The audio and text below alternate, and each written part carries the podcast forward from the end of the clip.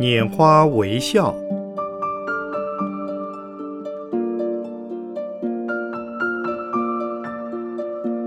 圣严法师著。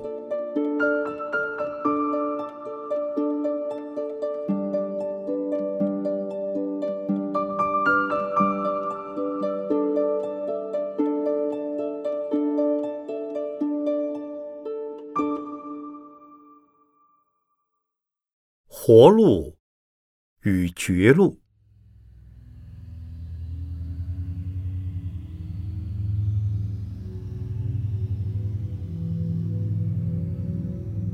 活路或生路是人人喜欢走的，绝路或死路，有谁愿意走呢？其实，能够不走绝路的人，又有几个呢？先讲两个故事。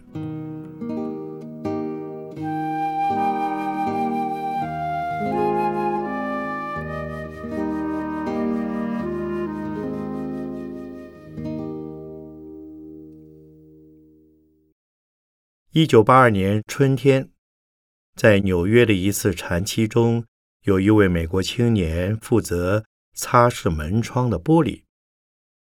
中午的户外。气温非常暖和，阳光也很明丽。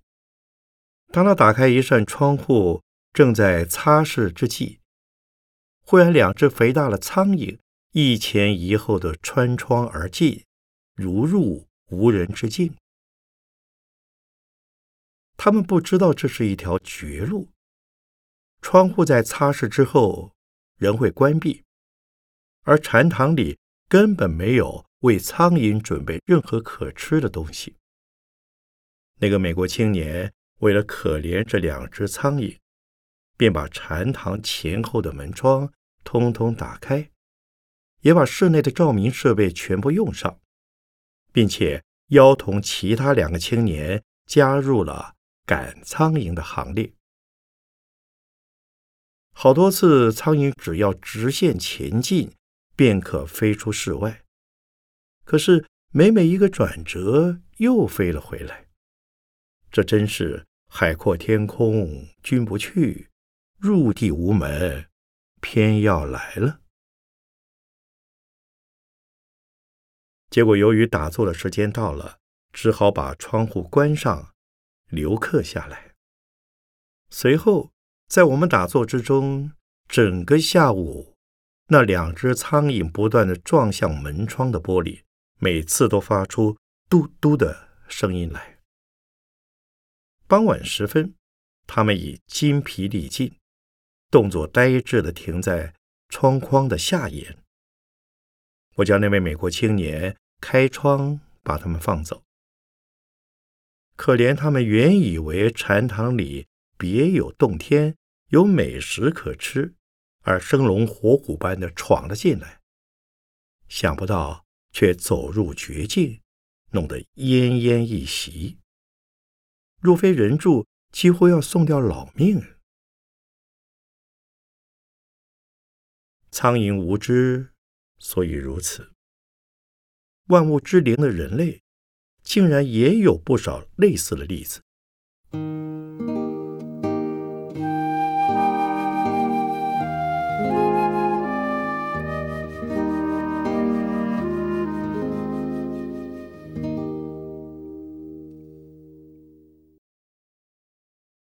我于一九七八年在纽约成立禅中心不久，有一位从事音乐工作的学生带着他的同事来看我。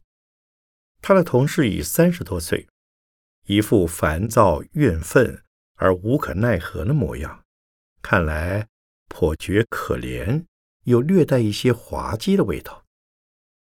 见了我，第一句话就是问我：“你看我是否适合出家？”我不适合过家庭生活，所以很想出家。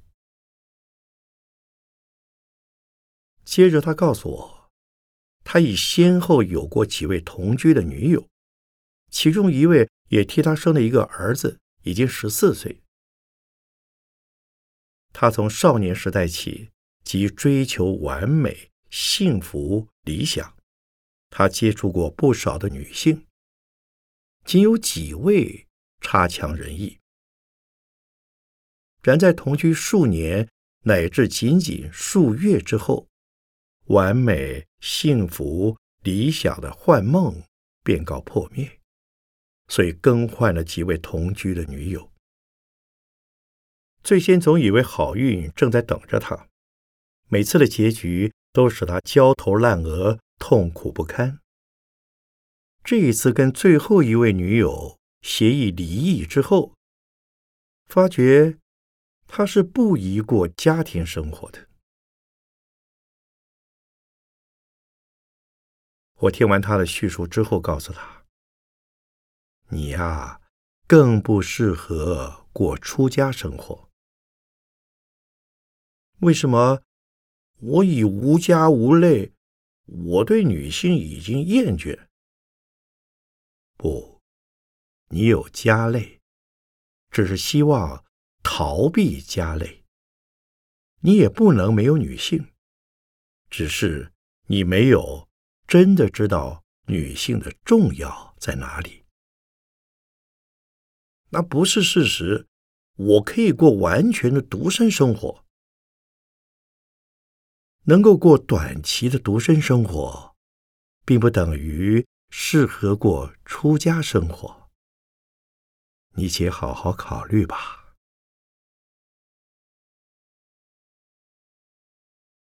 两年之后，他怀中抱着一个不到半岁的男婴，并且带着一位法国女士来禅中心看我，说是来感谢我两年前对他的启示。他已在法国找到了理想的伴侣，是一位贤惠的女教师，懂得生活，也懂得艺术。他感到幸福之神已经降临。我在为他们祝福之余，又赠送他两句话：世间处处是完美的，如果你能给予幸福，而不是。摘取幸福的话。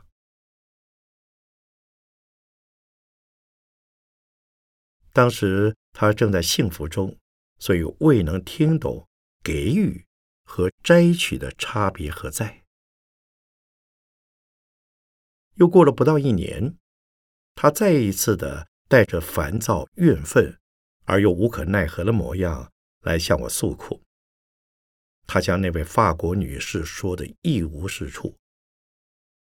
末了，见我没有反应，他才自责的说：“也许我太自私了，但我已经无法忍受了。”可不是，西方人说纯正的爱是牺牲，而不是占有；佛法的慈悲是救众生离苦。并给众生幸福。自私的追求，其结果必然是痛苦啊！我已顾不得什么叫纯正的爱，至少从今以后，我再也不想，也不敢去惹女人了。我相信你的话，但你做不到。对于女性而言，像你这样的男人也是非常可怕的。问题不在于谁更可怕，乃在于彼此相互的要求是否平衡合理。更要紧的是，必须承认彼此都是普通人，从肉体到心智都不可能使人永远感到完美无缺。如何检点自己，并宽待对方，才是维持平衡的有效办法。我不能保证今后会怎样，至少现在的我已无法接纳任何女性，甚至听到朋友之中有人要订婚或结婚，都觉得又是一对笨鹅，投向火焰去了。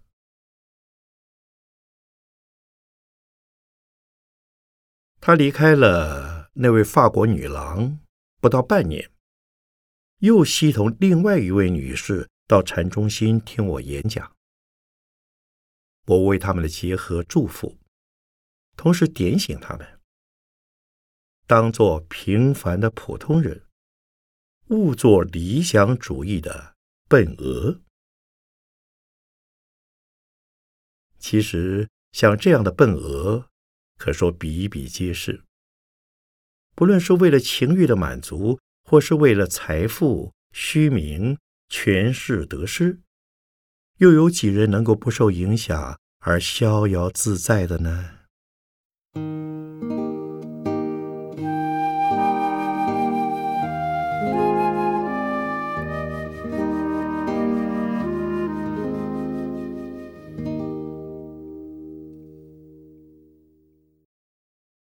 另有一位中国太太来到农禅寺，向我抱怨他的孩子难以管教，而引佛经句说：“家庭真如牢狱。”我则劝勉他说：“那要看你以什么样的角度来看你的家庭了。如以情节的纠缠或恩怨的牵扯而言，家庭。”的确如牢狱。若能以你府上的老老少少都是来成就你慈悲心和忍辱行的菩萨而言，家庭岂不是最好的修道之处吗？可见，绝路、活路、天堂、地狱、生死、涅槃，皆不出我们的心念所见。和心相所指。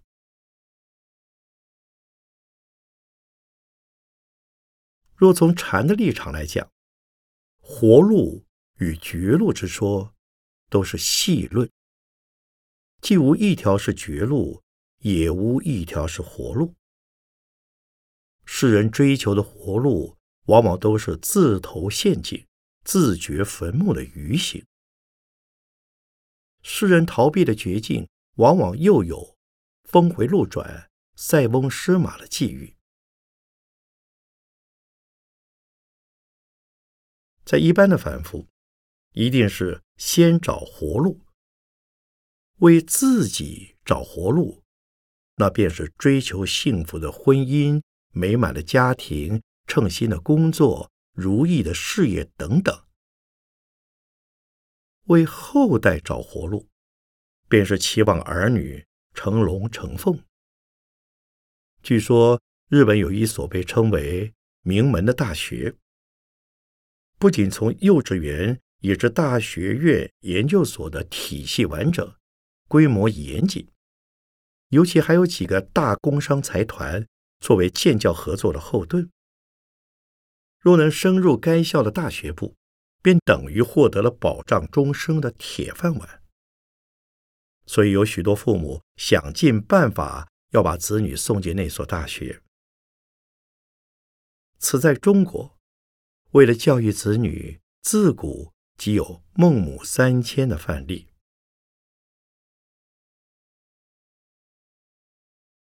又由于中国人的时间观不重视个人的生前与死后，而是讲求一代代的血统相传。所以后代子孙不得入没自己的祖先。若由于子孙不孝而祖先挨骂，是奇耻大辱。做祖先的，为了子孙绵延，就特别重视葬身营地的风水选择。只要子孙繁衍，便是列祖列宗的延续，便是宗族生命的活路。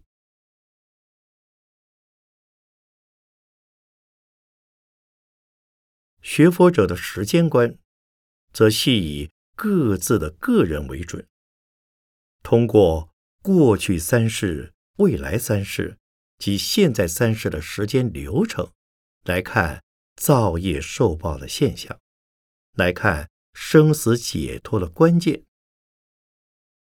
向下堕落三途是绝路，但在报尽之后仍有生路。向上超越三界是生路。若以禅法锻炼而言，却必得先走绝路。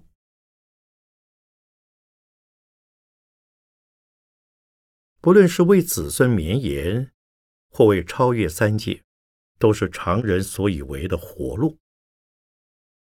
中国人的子孙绵延，仅是宗族的血统延续；学佛者的超越三界，是个体生命价值的无限扩展。但其两者之间也有相同的要求，那就是除了气球走上活路为其主因之外，也得付出不断努力的代价为其助缘，否则成佛是妄想，风水再好也无意义。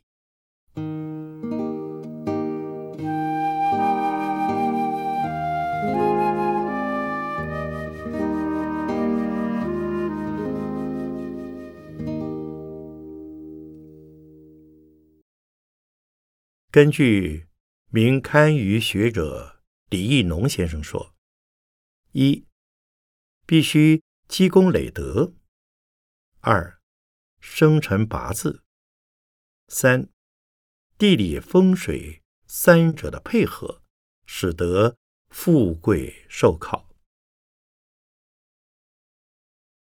此所谓积德，即是现生的努力奉献。所谓。生辰八字，即是由于往昔的功过所感得的此生果报。所谓地理风水，即是获得天地自然的和顺。可见，真要希求子孙的昌隆，也不是光靠墓地风水可以决定的了。风水的阴宅。最难求的是有五色土的太极穴。无德者，纵然请到名家，也找不着；纵然找着了，还需从自己乃至代代子孙都要大积功德，如此才会保留下来。否则的话，即使已经找到五色土，也会由于大水、山洪。地震乃至人为因素而被破坏或流失，甚至那副被葬于五色土上的遗骨也会被冲走或淹没。由地形地物的改变，风水便不可一世了。最可贵的还是在于积德修持。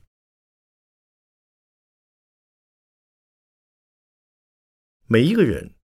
都各有各自的前途摆在前面。中国人的思想是以肉体协同代代相传的因果观为主，佛法是以个人对个人自己的善恶行为要负全责的因果观为准。佛法的因果观跟各自的父母祖先也有关系，但那是由于。各自往昔所造的善恶业力所感，所以子孙与父祖之间一定有其关系，乃是同类的业，感同类的果。至于子孙的前途，则要靠子孙自己的努力与否来决定。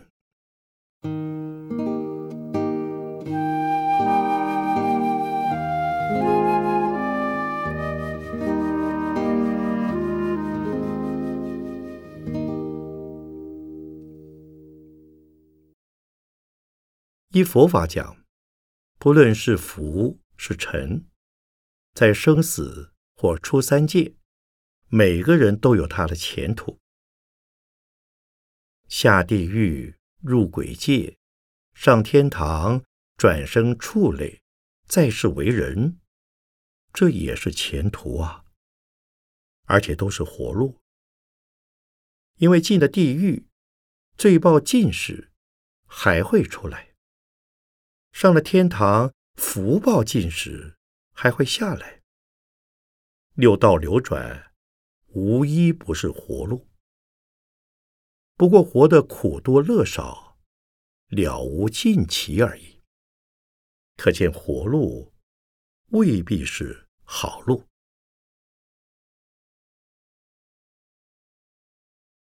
能在活路之中时时抱着前途有望的信念，不断努力，才是真有远景可观。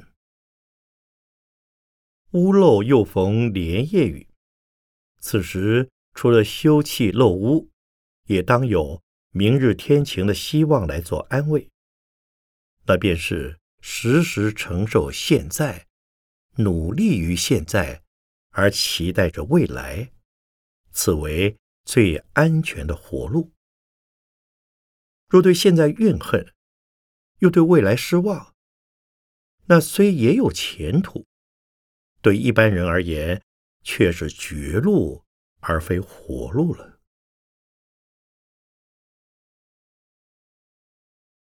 有一年，我在纽约过冬，冰天雪地中，见有一只小鸟在禅中心的后院里勤奋地找东西吃。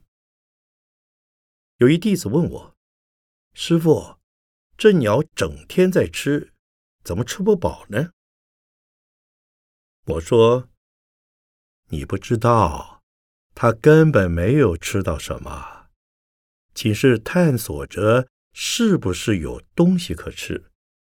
他没有那么好运，每啄一下都能获得满口的食物。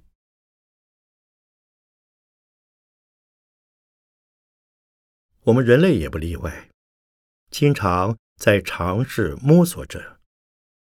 从婴儿时代知道饮食可以疗饥止渴开始，就会乱抓东西塞进嘴去，能吃即吃。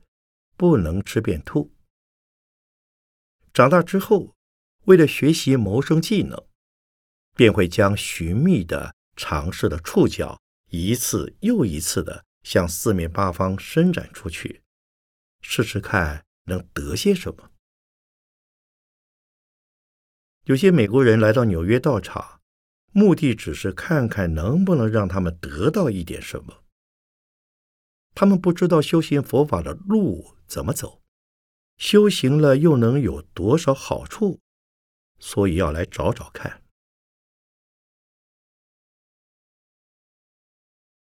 闽南语称找工作为找头路，是很有道理的。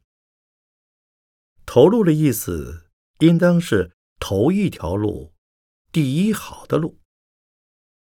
这本是。标准的汉语，我的家乡话也叫寻头路。以佛法来讲，三界的六趣是地狱、恶鬼、畜生、阿修罗、人、天，共为六道。初三界的四圣法界是声闻道、缘觉道、菩萨道。佛道，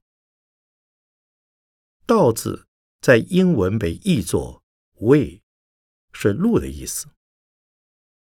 十法界都是路，但看众生选择什么路。路有许多种，凡是使物体活动的轨迹都是路，例如陆路、水路。空路等，心念的活动则是心路，是精神生活的内容，即所谓心路历程。人在出生之时便开始了心的活动，如有正确的方向，便走上善道，乃至圣道、佛道。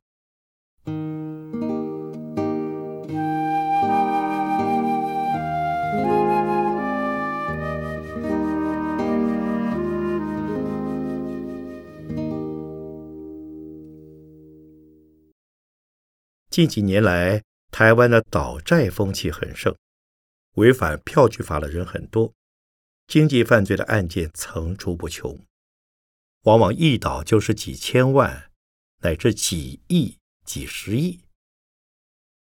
其中有些人是经营不良而赔累太多，尚非出于故意；有些人则系出于预谋，一心想发财，甚至相信一种歪理，说人无横财不发，以为发了财，一切事都能解决。其实，那些预谋倒债而又逃债的人，结局是不会好的。我们看报纸上说，今年春天有姓陈的两兄弟倒债一亿多，带着孩子们跑到菲律宾，结果五六个适龄孩子被杀，他们两兄弟夫妇也失踪了。有一位姓郑的年轻人，倒债数亿，逃到美国去，结果在美国加州的豪华住宅中，趁他外出时。有人开了卡车来，将他所藏价值数百万元的宝物做了大搬家。他自己又非法拘留，而被美国移民局驱逐出境。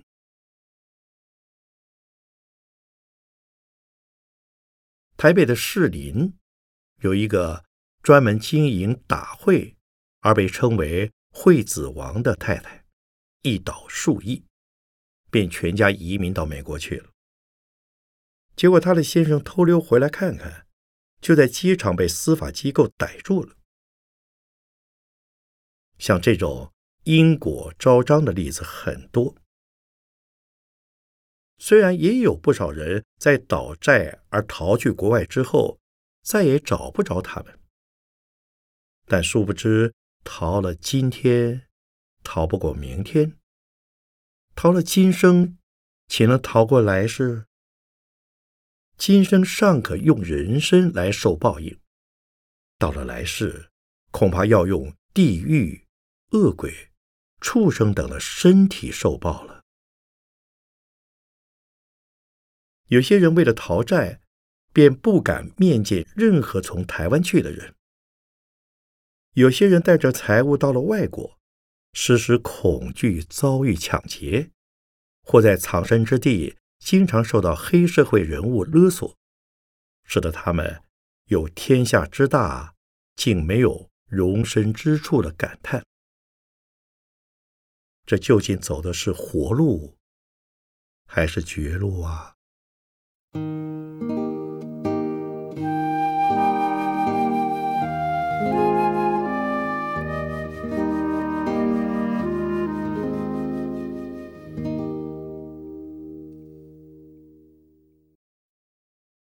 找活路已知道了，现在讲如何找绝路。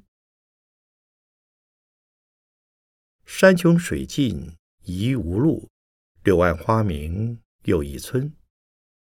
还有绝处逢生、背水一战、破釜沉舟，这些都是走绝路的例子。背水而战。是名将用兵的奇招，因此中下圣的佛法教人走活路，最上圣的佛法便教人走绝路。禅法即是最上圣的佛法，禅的训练便用奇特的绝路法门。也许你们已听说过。来我们这里打禅期的第一个要求，便是要有大死一番的心理准备。死什么呢？是死掉一切的依赖心、期待心、得失心、心厌心、畏惧心、追求心等。想要开悟，便不能追求开悟。若不能大死，就不能大活。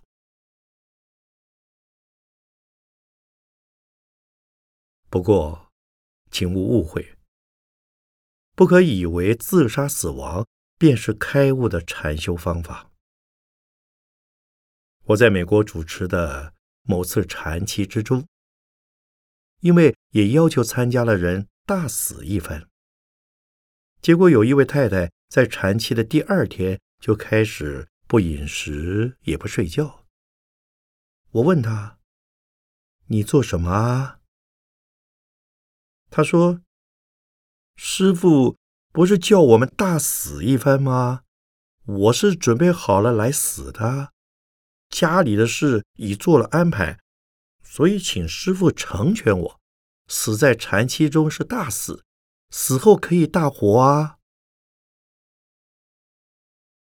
我说：“你这样死，叫做枉死、蠢死，有什么用？”这是因为他会错了意。禅修的死不是肉体的死亡，乃是死掉攀缘心和执着心。禅修之际，心不念过去，不想未来，不住现在，便是心的大死。大死之际，即是从烦恼获得自由解脱之时。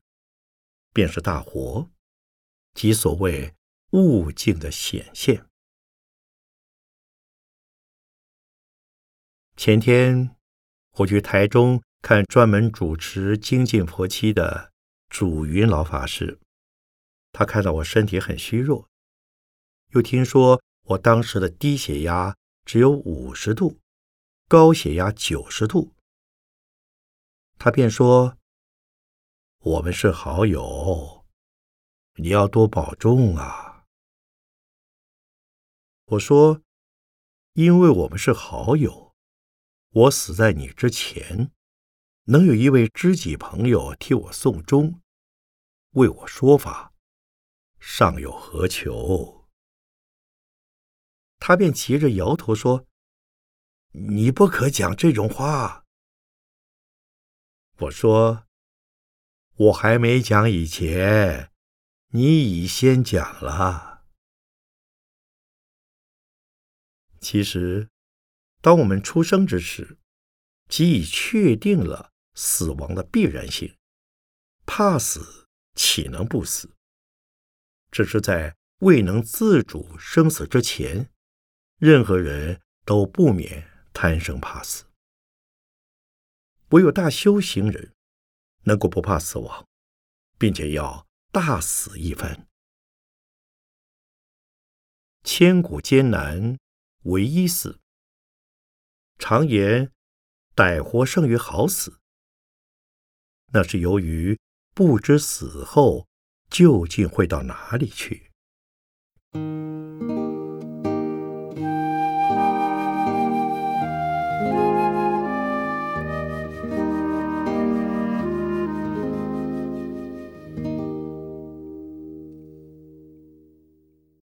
修行人的死，不在于肉体，乃在于贪生怕死的心念。故有打的念头死，许汝法身活的警语。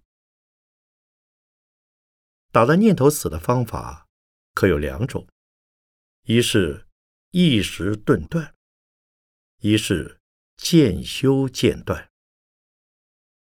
禅观的方法是属于后者。参禅的方法则属于前者。唯其不论是钝是剑，只要死却妄念，便见真性，便是清净的智慧现前。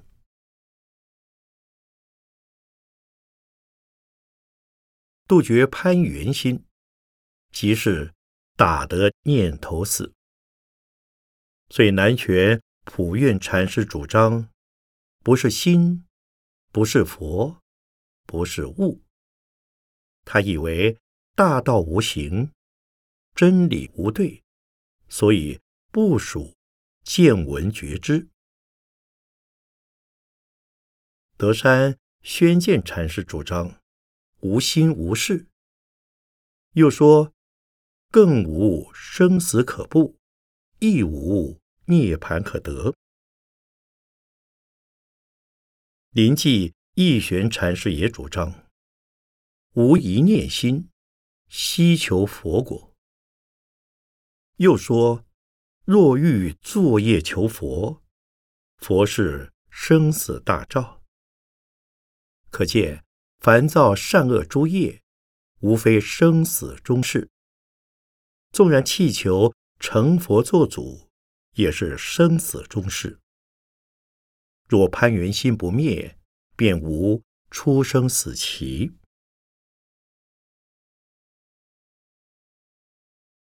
生死有两种：一，凡夫的分段生死；二，圣者的变异生死。离分段生死，即出三界火宅；离变异生死，即能圆成佛果。唯有灭绝烦恼无明，时可活现无染的空慧。所以，为大死者能大活，贪生怕死之徒便与禅法无缘。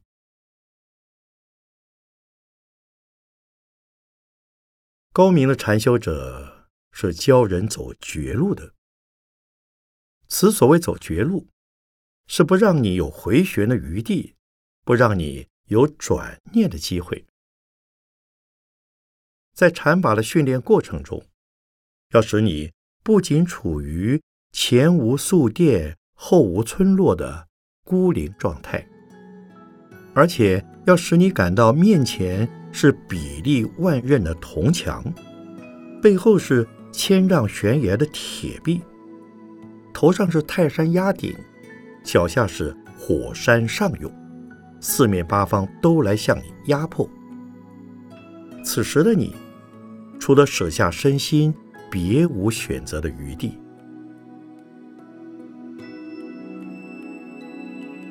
禅的修行者，不仅置肉体的生死安危于度外，连内在的心念也要用方法把它解成粉碎。唯有断绝了一切的活路，你才肯放下人我是非等妄想分别，树基。能与禅境相应。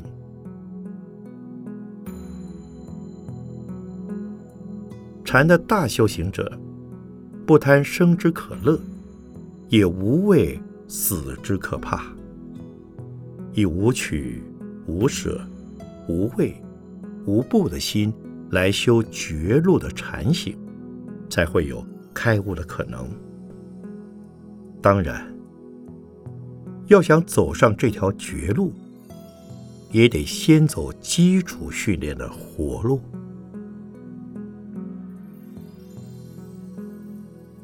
一九八五年二月十七日，北投农禅寺禅坐会开始，周果定居士整理。